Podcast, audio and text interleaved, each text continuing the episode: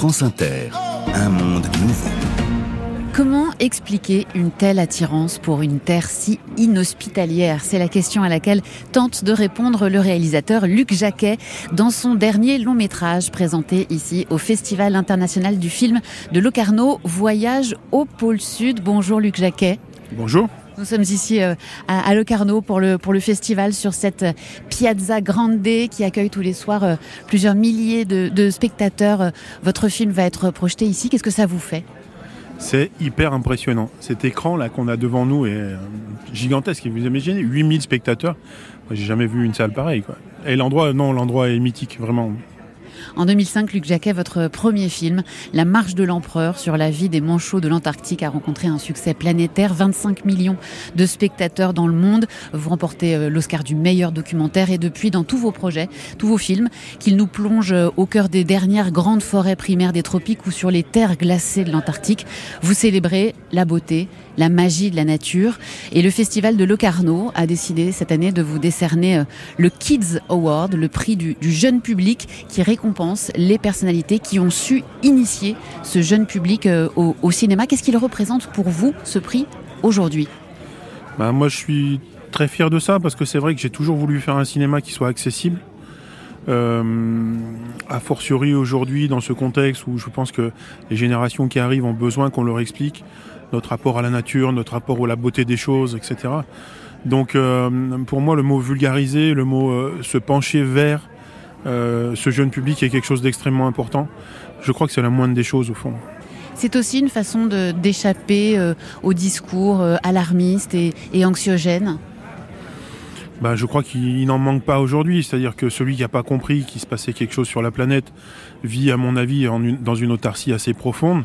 Donc aujourd'hui, la question, c'est comment on déclenche les choses, comment on fait de sorte que ces générations, justement, qui sont en train d'arriver, ne, ne cèdent pas ou au fatalisme ou à l'éco-anxiété, et leur redonner envie. Et je pense que dans ce film, c'est de ça dont on parle. Revenons à l'essentiel, c'est-à-dire à la beauté du monde, au voyage, à l'esprit de conquête, oser aussi se confronter à l'immensité de la nature pour retrouver qui on est, parce que c'est de ça dont on parle aujourd'hui.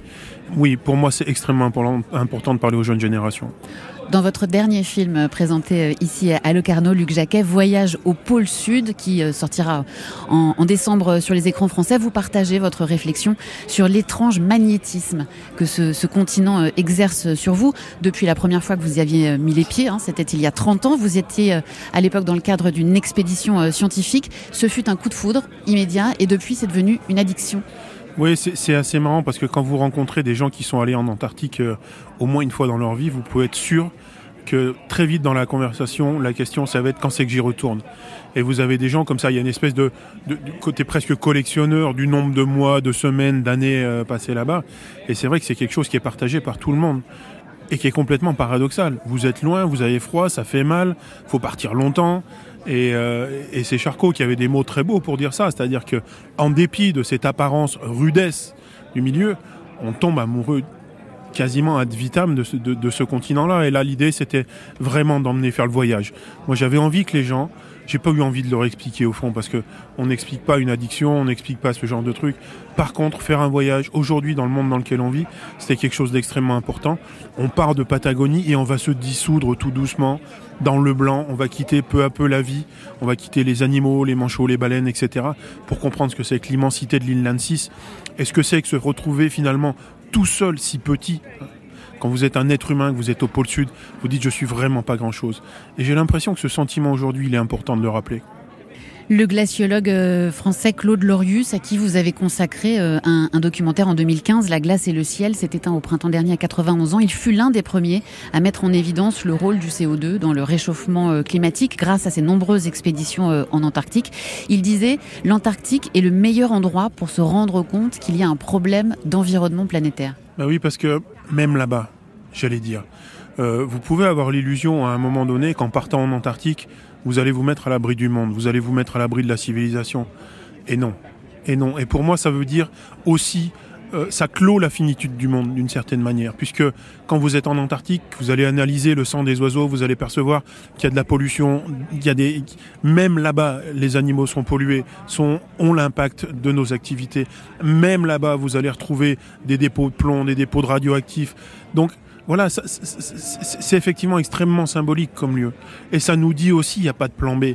Celui qui a l'illusion de penser aujourd'hui qu'on va aller vivre mieux sur la Lune, où il y a 300 degrés d'écart entre le jour et la nuit, qu'on va aller vivre sur Mars, où il n'y a absolument rien, qu'on va vivre dans un scaphandre, ces gens-là sont en train de se tromper lourdement.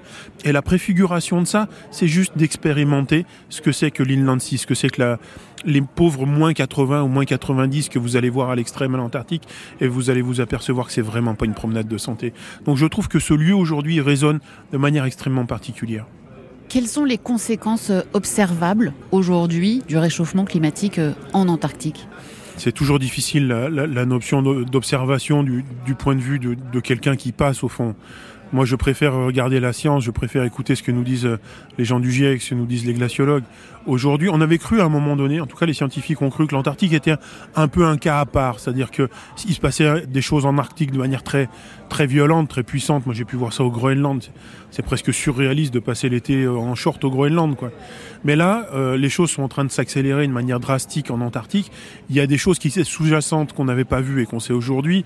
On voit le retrait de la glace de mer euh, de manière absolument inimaginable. Les conséquences vont aller super vite. Est-ce qu'il faut encore faire la démonstration qu'il se passe quelque chose aujourd'hui? Je suis pas sûr. Celui qui veut pas savoir, il, voudra jamais savoir, au fond. Et la question pour moi, c'est comment on se réveille et comment on va chercher de la modernité dans cette mutation de notre société. Et ça, c'est vraiment pour moi l'enjeu essentiel aujourd'hui du débat. Et les animaux, comment est-ce qu'ils s'adaptent euh, Les phoques, les baleines bleues, les fameux manchots euh, qu'on retrouve euh, dans Voyage au pôle Sud? Qu'est-ce que le, réchauffement climatique signifie pour eux? Ben, les manchots empereurs, ça signifie, ça signifie un avenir extrêmement sombre, puisque les manchots empereurs sont inféodés, comme on dit dans la science, à la glace de mer, dans des endroits qui sont préservés, donc plutôt derrière des glaciers, vraiment euh, sur, sur, sur, cette glace qui se forme l'hiver et qui doit durer durant neuf mois. Si cette glace, elle se casse à mi-chemin, euh, à mi-saison, les poussins coulent tout simplement et l'espèce ne survivra pas. J'ai un ami scientifique, Christophe Barbot, pour ne pas le citer, qui dit cette espèce, est menacée à 50 ans et peut-être plus rapidement que ça. Qu'est-ce qu'on veut? Est-ce qu'on a envie de laisser une planète où nos enfants euh, ne verront pas de manchots empereurs, ne verront pas de baleines bleues? La réponse, c'est quoi? C'est oui ou c'est non Moi, j'ai choisi, mais comment euh, on arrive à amener de l'adhésion là derrière? C'est ça, pour moi, l'élément crucial. Dans ce film, vous ne donnez pas de leçons, mais le message écologique, évidemment, il est, il présent dans chaque, plan qui célèbre la beauté de, ce territoire. Vous espérez toujours, Luc Jacquet, que montrer la beauté du monde peut contribuer à changer les choses en donnant envie de la protéger Au cours de ma carrière, je crois que si je réduis les choses à l'essentiel, c'est de ça dont on parle.